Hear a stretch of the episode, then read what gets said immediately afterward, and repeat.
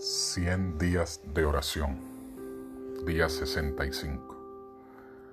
Abraham oraba con fe a pesar de la circunstancia. Abraham no podía explicar la dirección de la providencia.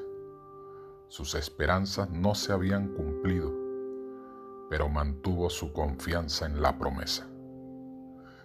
Y bendecirte he, y engrandeceré tu nombre y serás bendición. Génesis 12:2.